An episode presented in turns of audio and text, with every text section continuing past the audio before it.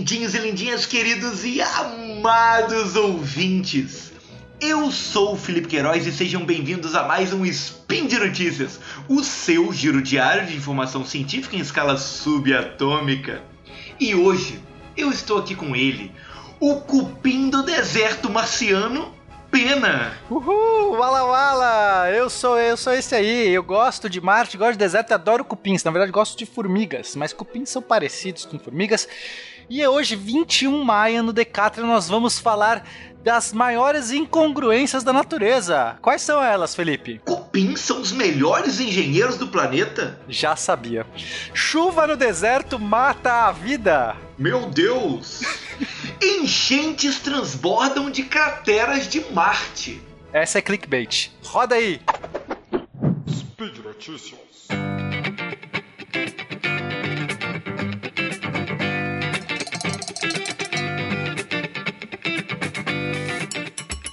Felipe, olha só que incrível. não, não me aguentei, não me aguentei. Felipe, olha só que da hora isso. É, a galera lá de Minas Gerais, eles começaram a perceber que tinham montinhos, montinhos de cupim, sabe? Você já deve ter visto, você tá andando assim nesse lugar, tipo Agreste, tipo Caatinga, que você vê assim uns montinhos de terra. Sabe, parece uma argila dura. Aquilo são montinhos feitos por cupins. É mais ou menos o, li, o lixão. O cupim tá escavando o solo eles vão lá e falam assim: vou pôr um pouquinho de terra aqui que eu escavei. E eles vão pondo, vão pondo, vão pondo um montinho. E eles perceberam que tem 200 milhões, mais de 200 milhões de, desses montinhos, divididos por uma área de 230 mil quilômetros quadrados. Isso por si só já é absurdo, né? Quem está fazendo essa pesquisa com cupins é o Roy Funt e o Steven Martin. Não é o Steven Martin o comediante. Não é o Leslie Nielsen. Não é o Leslie Nielsen. Acho que não. Vai saber se ele não faz isso também. Mas a, acho que não. E eles começaram a analisar é, esses, esses cupinzeiros, na verdade, esses montes, chama Murundu, né? Esse montinho chama Murundu. Peninha, vamos lá, vamos lá. Você está subestimando o meu conhecimento é, cupinzístico. certo. Você está falando aí de Minas, eu sou de Minas, eu vejo Ah, você- murundus você por aqui. Eu moro, em, eu moro em Minas Gerais, eu tenho murundus aqui em Além Paraíba, muitos murundus, inclusive.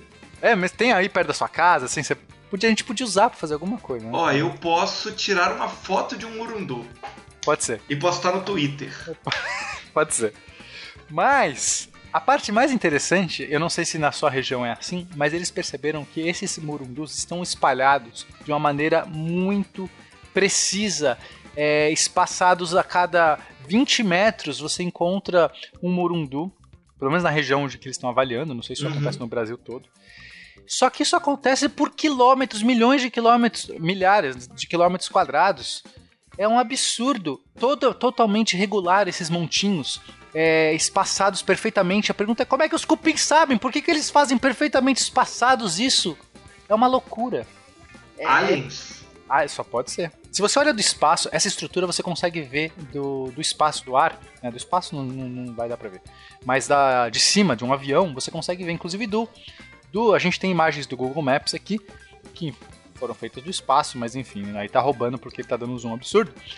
E você consegue notar, é muito bonito, Fê. É absurdo. Eles, conforme a- a- eles foram desmatando a região das florestas ali, né? Da caatinga, da- da- das árvores, para fazer pasto, foi Uhum. aparecendo esses, essas estruturas. Foram aparecendo esses burundus. É absurdo. É, eles estimam que foi escavado é, 10 quilômetros cúbicos de terra. Isso é equivalente a 4 mil pirâmides de Gizé, a grande pirâmide. Isso é absurdo. A quantidade. Totalmente. Imagina só, eles vão lá, colocam. Quantos cupins fizeram esse trabalho? Escavaram mais de 50 metros cúbicos de solo, Fê. Rapaz, tá achando o quê? Tá achando o quê? Aliás, desculpa, cada montículo, para fazer cada montículo é necessário 50 metros cúbicos de solo.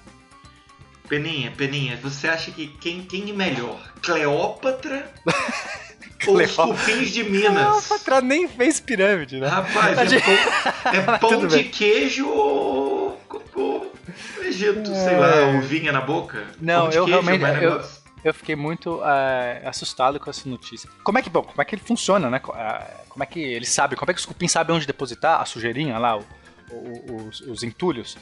Eles usam é, comunicação por 5S, feromônio. 5S, eles usam 5S. 5S? É, ué. Pra cuidar da limpeza, da higiene, você não sabe não? Não. É uma técnica para higienizar o ambiente aí, ó. Ouvintes, expliquem pro Peninha aí nos comentários. É 5S? É, ué. Não faço ideia. Mas é, eles usam feromônios. Feromônios são substâncias, odores que eles soltam somente com esses odores, os insetos, em específico formigas, esses insetos colônias de colônia, formigas, cupins, etc., usam muito feromônio para se comunicar.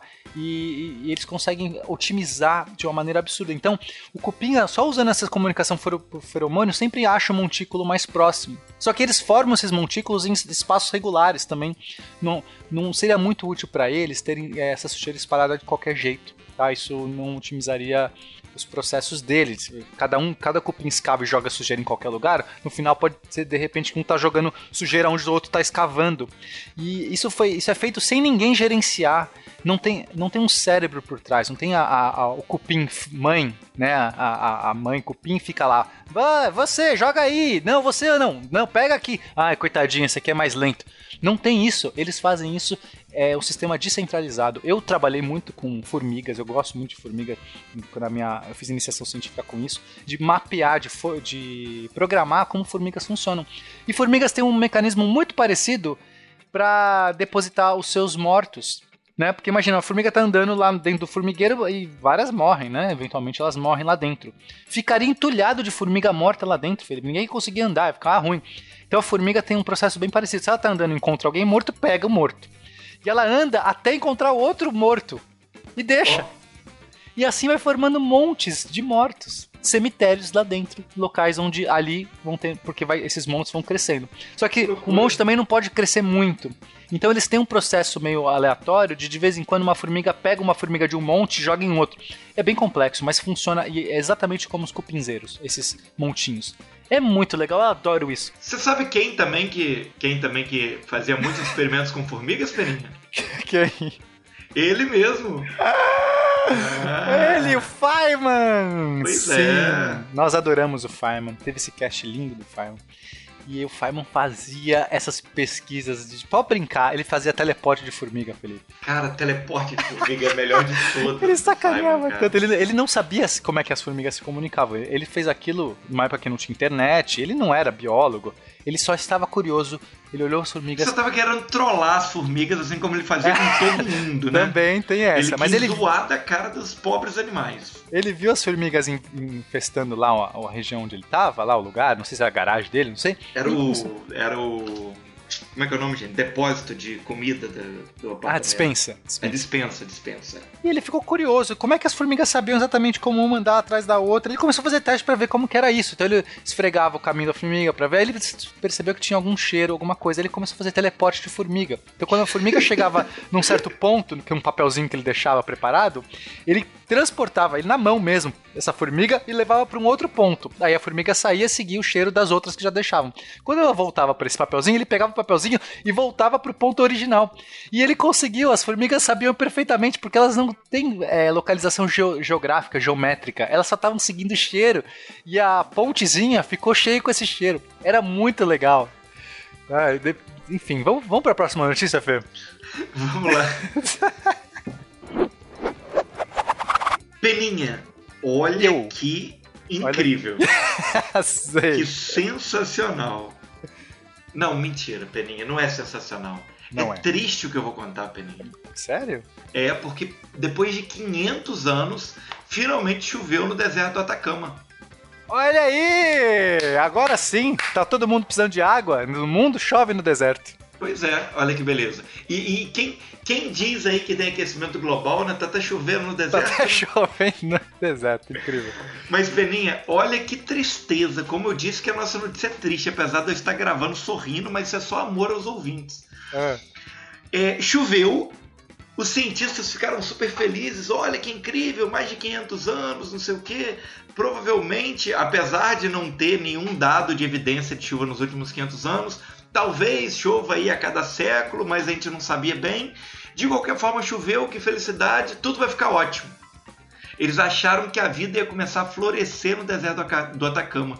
E claro, sabe né? Quando você joga água ali, a vida precisa de água, floresce, nasceu um monte de planta. Pois é, mas sabe o que aconteceu na verdade? O quê? Eles a chuva matou toda, praticamente toda a vida que existia no deserto. Mas como isso, gente?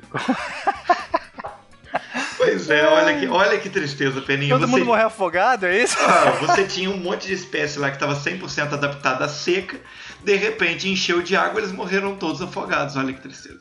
Caramba. Então... Você tinha, tinha ao todo nesse deserto aí 16 espécies de micróbios que eram completamente adaptados à, àquela região completamente seca. E hoje a expectativa é que dessas 16 só tenha sobrevivido duas ou três espécies. Caraca. Que coisa doida. Nem sempre a chuva é bom, né? Aí, ó. 85% da vida acabou-se. Mas será que é só microbiana, assim? Apesar que a maior parte da vida deve ser microbiana ali, né? Ah, é, com certeza. Mas é, esses micróbios muitas vezes é, são importantes para o crescimento das plantas, né? É, é, a vegetação mesmo que parca num deserto, mas eventualmente você tem ali, elas, é, elas precisam da decomposição do nitrogênio que essas bactérias fazem. Então, ou seja, se morre esse monte de microorganismo, aí fica mais difícil ainda para florescer qualquer coisa, né? Olha que situação. É muito triste. Muito. Mas fazer o quê? Não sei. Vamos para a próxima. A próxima notícia é: você queria um clickbait? Toma um clickbait. Crateras transbordam em Marte. Né? Você sabe, se você está falando de chuva no deserto, toma essa chuva em Marte também. Não é nada disso, Marte não tem água na sua superfície, água, Ah. água no estado líquido, até onde a gente sabe. Ela não tem, ela tem água líquida embaixo da superfície, a gente já achou uma região nos polos muito importante, mas na superfície não tem como, né? Ela evapora ali, é um grande deserto Marte. Mas no passado, Marte tinha muita água, filho. É, no passado acredita-se que Marte teve um clima muito favorável, inclusive, ao crescimento da vida. É, isso acontece porque Marte é menor do que a Terra e, e secou, é, secou é, esfriou mais rápido. Então, enquanto a Terra ainda estava um monte de cataclismo e vulcanismos e tal, Marte tem menos, né? O vulcanismo de Marte cessou antes. Marte talvez nem tenha tido placas tectônicas, aquele movimento de superfície. E, e aí teve. choveu em Marte, teve chuvas, teve momentos em, Marte que teve muita água disponível, a temperatura era mais alta. E aí a dúvida é o seguinte: será que teve um oceano em Marte? A gente não sabe, mas será que é, teve processos? é, a gente tem crateras em Marte que se encheram de água, né, crateras enormes que se enchem de água. E essas crateras eventualmente transbordam. Né, um momento que chove mais ali, elas transbordam. Quando elas transbordam, elas fazem. é, é, a, é, a água faz um vale. É tipo um canyon, né? Um, um- um- um vale de escoamento. Saca? Saca? Tipo, Sim. a água transborda, começa a cavar um, um canal. Um canal. Sim, faz sentido. Faz sentido, a gente tem isso na Terra também, tá? A gente acontece na Terra só que em glaciares. Às vezes um glaciar tá, tá cercando uma área de água, e aí o glaciar se quebra ou, ou- ou derrete e essa água vaza. Acontece na Terra também. Mas a dúvida dos cientistas, é, em especial do Tim Gold, da Universidade do Texas, em Austin, ele estava querendo entender se isso aconteceu durante milhares de anos, né, um processo lento, às vezes milhões de anos, essa água vai transbordando e cavando o valezinho, transbordando e cavando. Ou se foi um evento catastrófico, ou né, um grande, é, um- uma grande enchente mundial que aconteceu num período, transborda e já cava esse vale. Isso é importante para entender a formação dos oceanos de Marte, se teve oceano, a gente não sabe se teve. A dúvida é, é possível um único evento catastrófico fazer transbordar e cavar esses vales? Hum, E ele é achou- possível? ele achou essa correlação. Ele percebeu que, no caso, ele, ele achou uma correlação entre o tamanho dos vales e o esperado volume de água de uma trans, transbordaria de uma dessas crateras.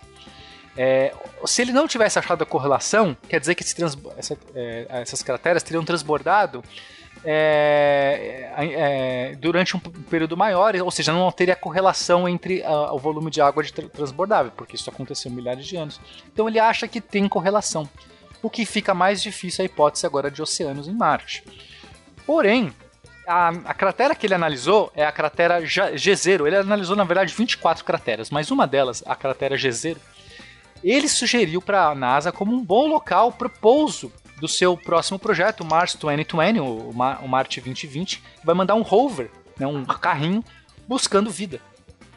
Não é que a NASA, dois dias atrás, agora anunciou que a, a, escolheu o local e vai ser a cratera Jezero para o pouso do Marte 2020. Então ele vai analisar essa cratera, que é uma das crateras que teve água, e pode ser que tenha um bom local para desenvolvimento de vida.